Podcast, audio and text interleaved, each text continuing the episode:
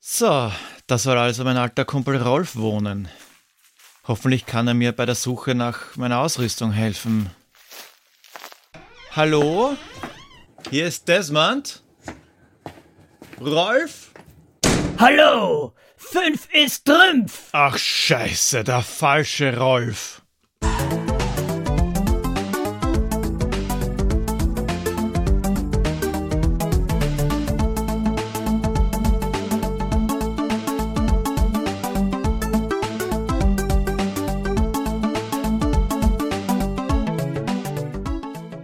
Grüß euch die Madeln, servus die Burm zur Episode 89 von Pixelbeschallung, dem Retro-Gaming-Podcast, den schlimme Kinder zu Weihnachten als Strafe hören müssen.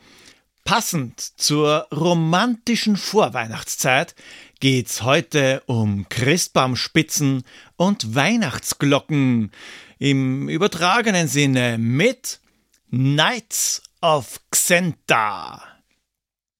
Knights of Xenta, aka Dragon Knight 3, ist ein JRPG, genauer gesagt ein Erugi JRPG, wenn ich das jetzt richtig ausgesprochen habe, entwickelt von Elf. Also nicht der Zahl 11, sondern das Entwicklerstudio, das heißt so. Neben der Dragon Knight Serie, da gab's vier Teile davon, haben sie Knaller wie Angel Hearts, Wordsworth und Jan Yaku Jan rausgebracht. Wenn ihr so gut wie keine Spiele von denen kennt, liegt's wahrscheinlich daran, dass die meisten nur in Japan rausgekommen sind. Knights of Xenta ist auch der einzige Teil der Dragon Knight Serie, der außerhalb Japans im Handel erhältlich war.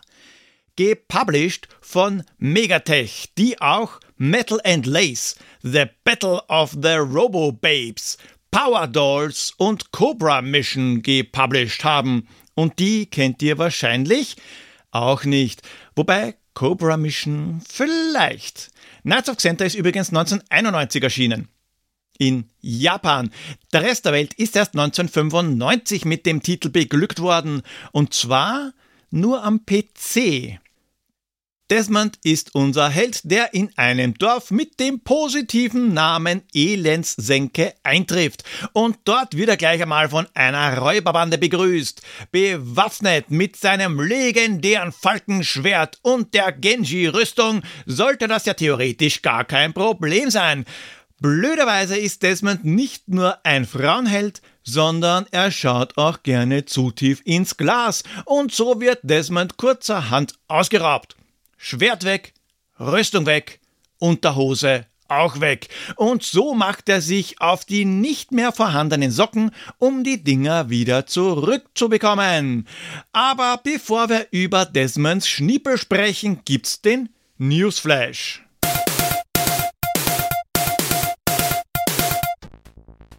Gut, gut, gut, gut, gut, gut, gut. 1995 ist Knights of Xenta bei uns erschienen. Also schauen wir mal, was da im Dezember 1995 so los war in der Welt.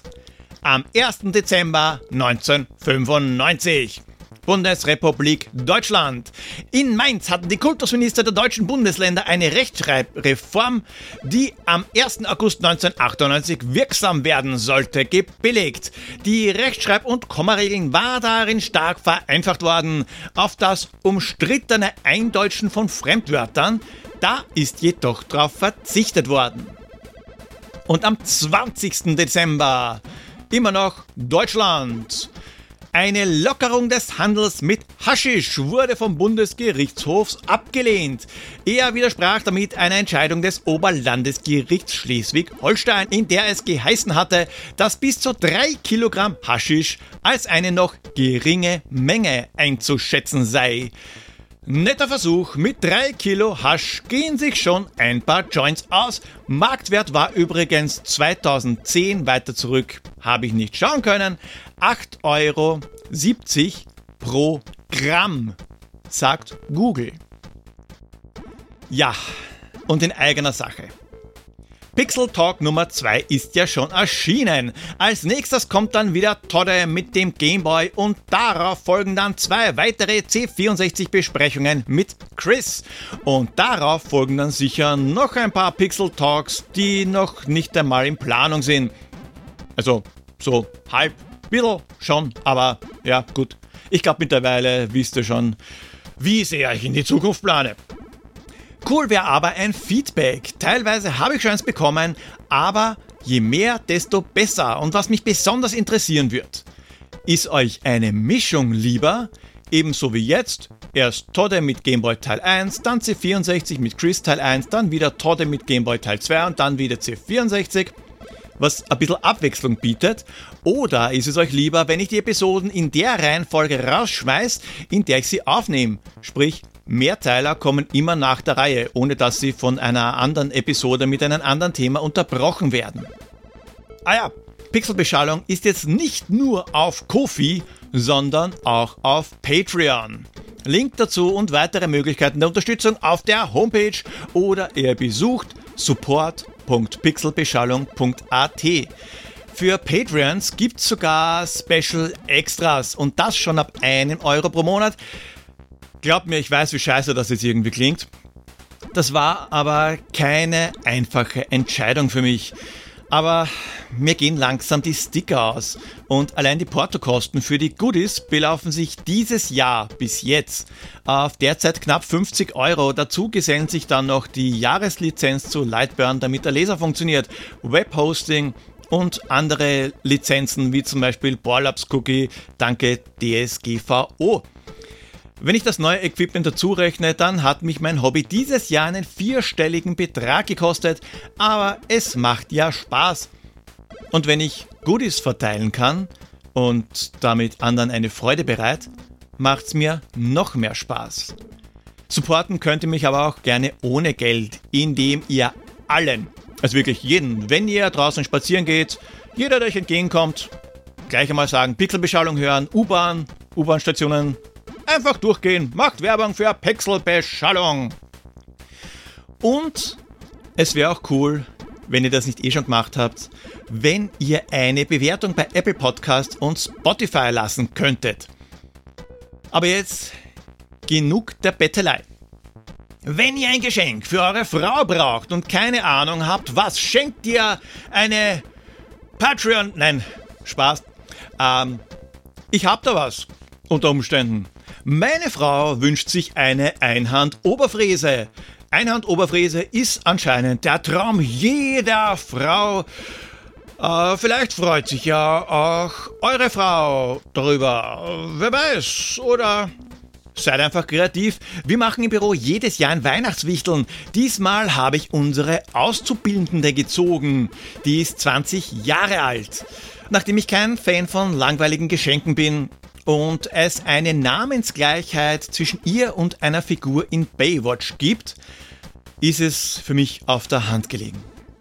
In ihr Paket habe ich gepackt Schwimmflügel, eine Seifenblasenpistole, eine David Hasselhoff CD, I've been looking for freedom, fragt nicht, warum ich die zu Hause liegen hatte, und zwei David Hasselhoff Poster. Ziemlich sinnbefreit das Ganze, ist mir schon klar, aber gefreut hat er sich trotzdem weil ich mir Gedanken gemacht habe. Also, liebe Männer, meistens sind es ja die Männer, die da recht einfallslos sind. Es muss nicht zwingend was Nützliches sein, man muss nur sehen, dass ihr euch Gedanken gemacht habt. Ah ja, der Kinostart. Der Kinostart vom 29. Dezember 1995. Sean Bean, Famke Janssen und Pierce Brosnan in James Bond. Goldeneye, der letzte James Bond, den ich bis heute gesehen habe. Dann habe ich irgendwie das Interesse verloren. Aber bevor ihr mir ins Goldeneye tretet, ab zum Pixel Royal. Lösen wir einmal das Rätsel auf.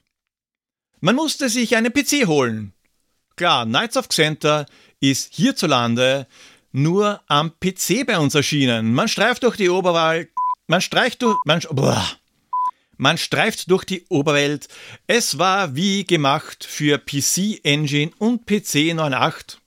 Und jetzt hat sich mein Bildschirm schon eingeschalten. Ach Gott, ach Gott, ach Gott, immer diese Probleme bei der Aufnahme. Es wäre nicht, mm, keine Ahnung, ob es wurscht ist oder ob er dann die Aufnahme unterbricht. Das ist vielleicht nicht so ideal. Wo war ich? Man streift durch die Oberwelt, es war wie gemacht für PC Engine und PC 9.8. Ja, auf den beiden Systemen ist es auch erschienen, aber nicht bei uns, nur in Japan. Es wird ihm alles gestohlen und man befreit Rotkäppchen und Schneewittchen. Ja, das macht man bei Knights of Xenta. Genauso wie aufleveln, Kumpanen finden und in Rundenkämpfen. Also in Rundenkämpfen mehr oder weniger, da war ich vielleicht ein bisschen kreativ, mehr dazu später. Gewusst haben es Guybrush, Tobias, Christian und Bully B und bekommen deshalb einen Punkt, weil den Rest, den haben sie ja schon. Wilco, es tut mir wahnsinnig leid. Ich weiß, du warst haarscharf dran. Aber das Rätsel, das hat halt auf einen ganz bestimmten Teil abgezielt, nämlich Dragon Knight 3 bzw. Knights of Xenta. Auch diesmal gibt's ein Rätsel. Schickt mir die Lösung per E-Mail oder als Direct Message per Twitter, Instagram oder Mastodon. Wenn ihr das erste Mal richtig liegt, bekommt ihr einen Punkt Schlüsselanhänger mit eurem Nick, Clubkarte und Urkunde. Danach trotzdem mitraten, um weitere Punkte zu sammeln. Weil dann habt ihr die Chance auf die Holzfliege Ende des Jahres. Derzeit sind vier Leute auf Platz 1, von denen zwei schon eine Fliege bekommen haben. Und Wilco ist auch nur einen Punkt hinten nach. Wird spannend. Was ich bei einem Gleichstand machen werde, keine Ahnung. Knights of Xenta, der gute Desmond, der ist ausgeraubt worden und steht jetzt freischwingermäßig mitten im Dorf. Nackt. Das ist den Leuten aber ziemlich wurscht, wenn man mit ihnen spricht, da wird er bestenfalls verarscht. Ja, der erste Eindruck von Knights of Xenta ist vielleicht nicht der beste, nicht wegen Desmonds Dödel, den sieht man eh nicht, nein, wegen der gruseligen Grafik. Ich weiß, 1991, aber kommt schon. Die Grafik war sogar für 1991 schon scheiße. Und von 1995, wo sie ja bei uns rauskommen ist, da will ich ja gar nicht reden. 1995, da war ich 14 Jahre alt und mit meinem Kumpel auf einer Videospielemesse. Das muss die Mega Games in Wien gewesen sein. Die hat auch nur ein einziges Mal stattgefunden. War auch eine kleinere Videospielmesse, also nicht vergleichbar mit der Gamescom. Und wir beide wollten uns ein Spiel kaufen. Wir hatten das Geld einstecken und wir waren fest entschlossen, wir kaufen uns auf alle Fälle irgendein Spiel. Welches Spiel er sich damals gekauft hat, das kann ich leider nicht mehr sagen, aber ich habe mich für Knights of Xenta entschieden. Warum ist aber auch schnell klar, wenn man sich das Cover anschaut. Ich war 14 und am Cover ist ein rothaariges Anime-Girl mit riesen Möpsen. Das war halt wirklich so ein Fall von ich kauf's wegen dem Cover. Das Geile ist nämlich, dass auf der Rückseite nur drei Bilder vom Spiel sind, zwei Zwischensequenzen und einmal ein Bild vom Kampf. Kein einziges Bild von der Grafik, die man relativ oft sieht, nämlich der Spielewelt. Ich war bei meinem Kumpel, installiert das Spiel und es präsentiert sich gleich von seiner schrecklichsten Seite. Der Grafik abseits des Kampfes und der Zwischensequenzen. Ich kann meinen Kumpel heute noch hören.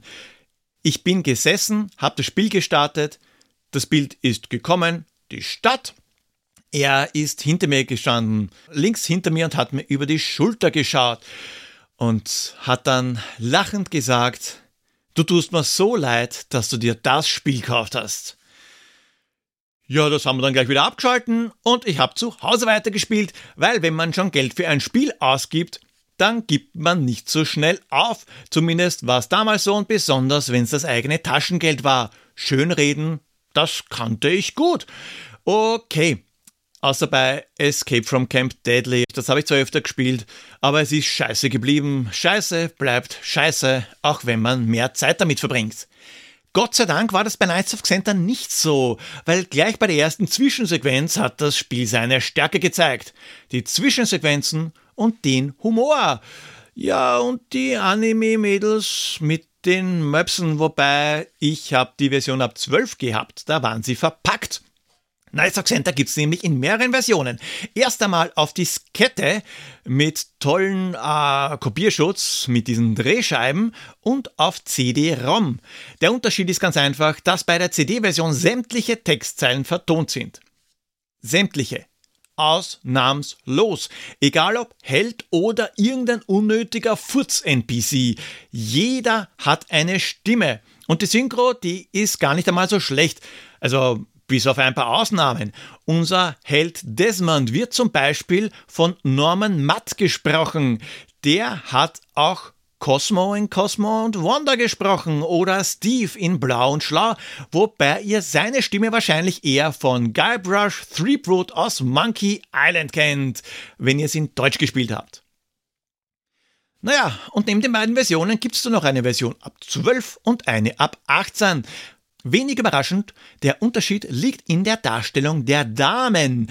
Die haben in der Version ab 12 einfach nur mehr an oder es ist ganz elegant eine Wand eingezogen worden, die die Hälfte der Dame verdeckt, wobei die 18er Variante jetzt nicht mit einem Pornospiel oder Hentai verwechselt werden sollte, weil aus heutiger Sicht wäre das maximal eine Freigabe ab 16.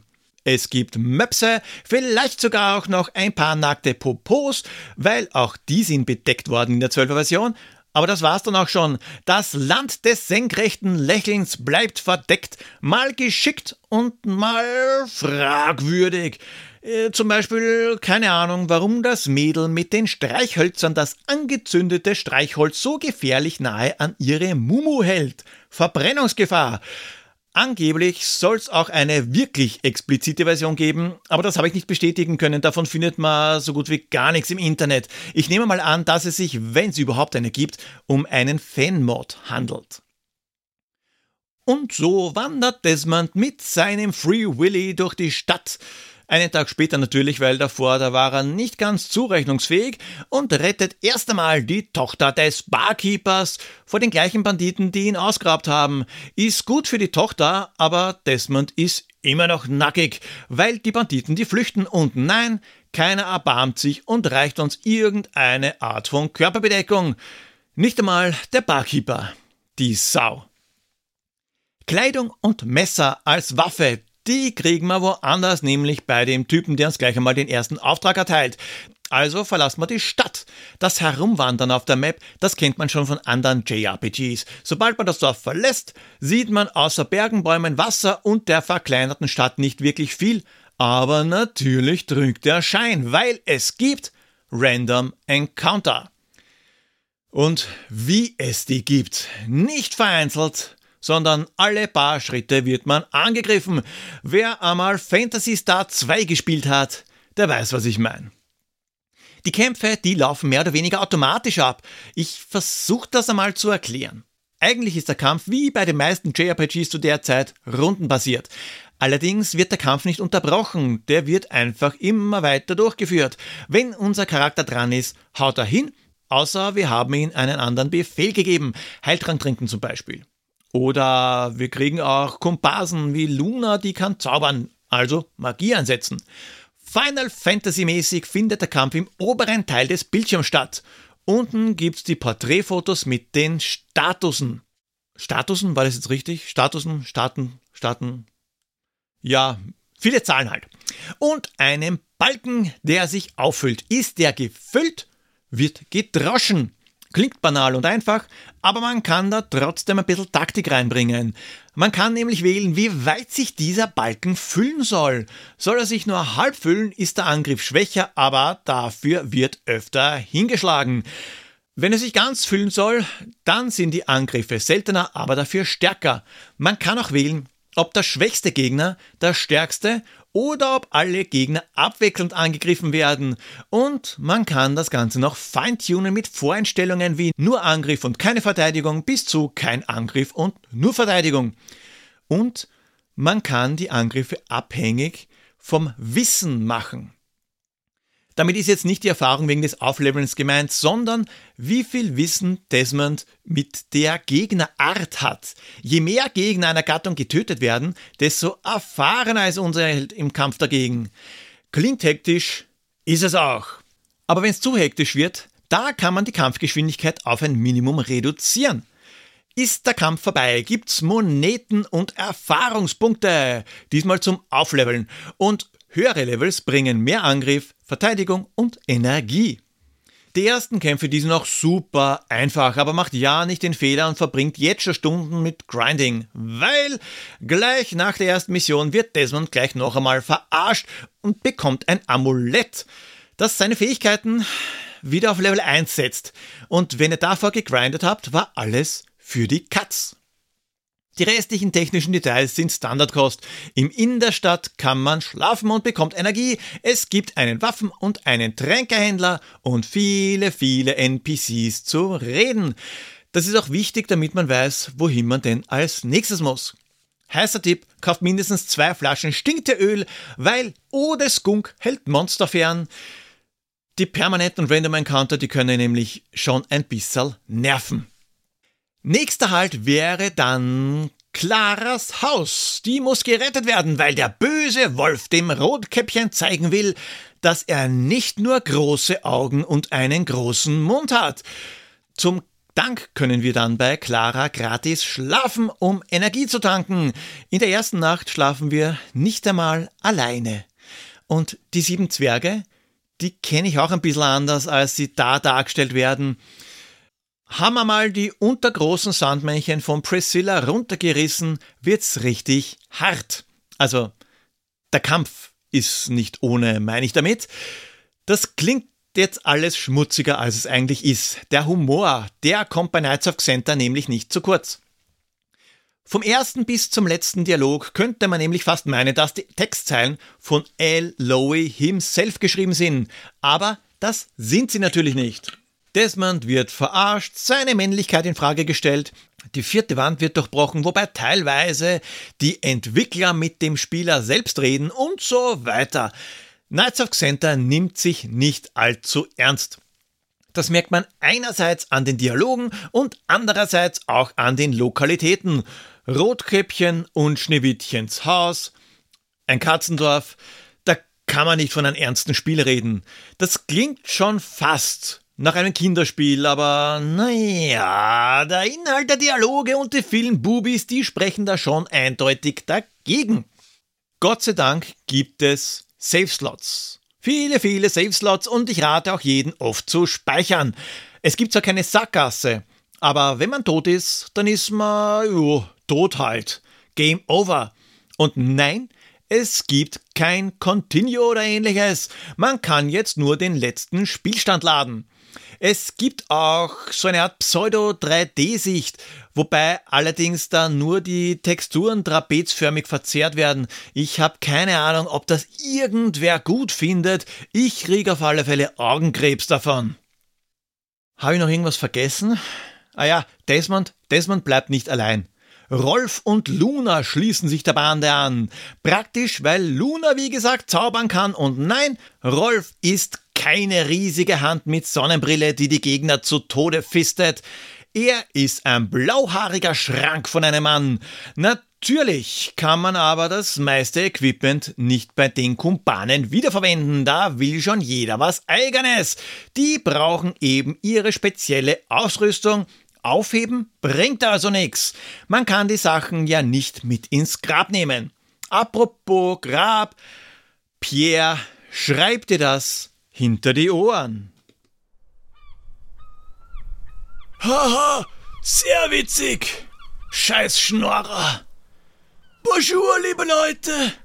Na, da waren diesmal nicht so viele Gewinner dabei. Aber schwierig geht's auch weiter. Das Jahr, das neigt sich schließlich dem Ende zu. Gut zu hören. Dieses Spiel, das ist ganz klar haben viele nicht auf dem Radar. Ist kein Adventure und kein Shooter, kein Jump'n'Run auf dem Computer. C64 und Amiga kamen in den Genuss des Spiels da. Ein Sequel zum Computerspiel, das kennen sicher gar nicht viel. Wir schneiden, braten, kochen, waschen, dürfen dabei doch nicht naschen. Denn unser Werk gehört den Gästen. Diese wollen wir gerne mästen, aber mit den richtigen Sachen. Wenn wir das nicht richtig machen, werfen sie es uns entgegen, sind halt angepisst deswegen, wenn der Koch mal was vergisst, obwohl er ein Roboter ist. Na toll, jetzt hab ich Hunger. Au revoir. Danke, lieber Pierre, und Mahlzeit. Das ist jetzt das vorletzte Rätsel für dieses Jahr. Leute, strengt euch an. Ich sage euch gleich, es ist schaffbar. So wie auch Knights of Xenta. Ein bisschen grinden und dann geht das schon. Das ist jetzt zwar kein 40-Stunden-Spiel, also geht schon, wenn man noch ewig und noch länger grindet, ist aber nicht notwendig. Ein paar Stunden Spielespaß hat man damit schon. Wahrscheinlich je nachdem, wie schnell man spielt, so zwischen, ich sage mal, 7 und 10 Stunden. Knights of Xenta ist kein Grafikwunder, ganz im Gegenteil. Auch für damalige Verhältnisse ist die Grafik ganz einfach scheiße. Dafür sind die Zwischensequenzen ordentlich gezeichnet. Musik ist eher so lala, aber die Vertonung der Dialoge beispielhaft. Man hat schon etwas verpasst, wenn man Knights of Xenta nicht gespielt hat. Auch ohne Bubis würde das Spiel schon recht gut funktionieren und macht auch Spaß. Story ist jetzt nicht weltbewegend, aber das soll sie auch gar nicht sein. Der Humor, der steht eindeutig im Vordergrund. Wer mit Leisure Suit Larry Spaß gehabt hat, der wird auch Knights of Xenta witzig finden. Damals habe ich Knights of Xenta gespielt, die ab 12 Version mit mehr Kleidung. Ich habe es aber eigentlich als recht schwer in Erinnerung, was so im Nachhinein dem fehlenden Grinden geschuldet war. JRPGs waren da allerdings noch Neuland für mich, so wie das Internet für manche Deutschen. Durchgespielt habe ich es aber trotzdem. Heute habe ich es zwar nicht durchgespielt, aber das werde ich noch. Ja, der Titel, der macht heute noch Spaß, nicht sehr anspruchsvoll und super zum Entspannen. Also entspannen, nicht so wie ihr vielleicht denkt. Ah, es ist halt off-topic, aber das erinnert mich an was. Ich muss halt kurz abschweifen. Vor einigen Jahren, da hat sich unser neuer Chef vorgestellt. Wir hatten im Büro einen neuen Chef das war eine Besprechung, eine Versammlung mehr oder weniger. Chef ist an einem Schreibtisch gesessen, die Mannschaft rundherum. Und dann haben wir uns vorstellen sollen. Haben alle gemacht und auch ich. Und da hätten wir eben ein bisschen was über uns erzählen sollen und was wir ganz einfach als Ausgleich zum Job machen. Gepodcastet habe ich damals noch nicht, aber ich habe doch viel am Computer gemacht, also habe ich angegeben, dass ich gern vom Computer entspanne. Da war er kurz ruhig und hat nachgefragt, wie man denn vom Computer entspannt. Und meine Antwort war, naja, ich surf halt ein bisschen im Internet. Ja, und am Abend bin ich dann draufgekommen und habe mir dann gedacht, scheiße, das hat man auch ein bisschen falsch verstehen können. Und das erklärt auch, warum mein damaliger Chef ein bisschen verdutzt war. Und verdutzt war auch Harald, der ist heute wieder da, als ein Xenter eingetroffen ist. Lieber Harald. Hallo, liebe Leute, live aus Katzheim. Harald in Gefahr. Ich befinde mich hier in Katzheim. Das ist ein Dorf in Xenta. Hier leben nur Katzen, also Katzenmenschen genauer gesagt. Katzendamen. Wo die männlichen Bewohner abgeblieben sind, das versuche ich einmal herauszufinden. Ähm, Entschuldigung?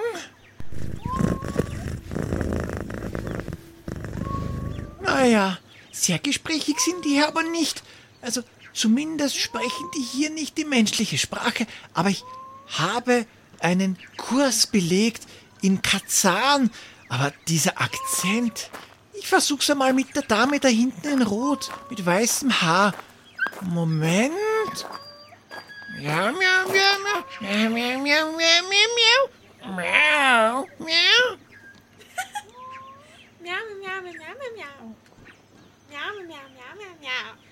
Okay, soweit ich verstanden habe, heißt sie Pathesia. Die Kater hier, die sind zwar schon da, aber die schlafen alle noch. So ein faules Pack. Und irgendwer hat ihre Thunfischleber gestohlen, aber da kümmert sich schon so ein blonder Mann darum. Ah, da hinten, da ist ja doch ein Kater. Ich glaub, der will was von mir. Der Sch das sieht ein wenig zwielichtig aus.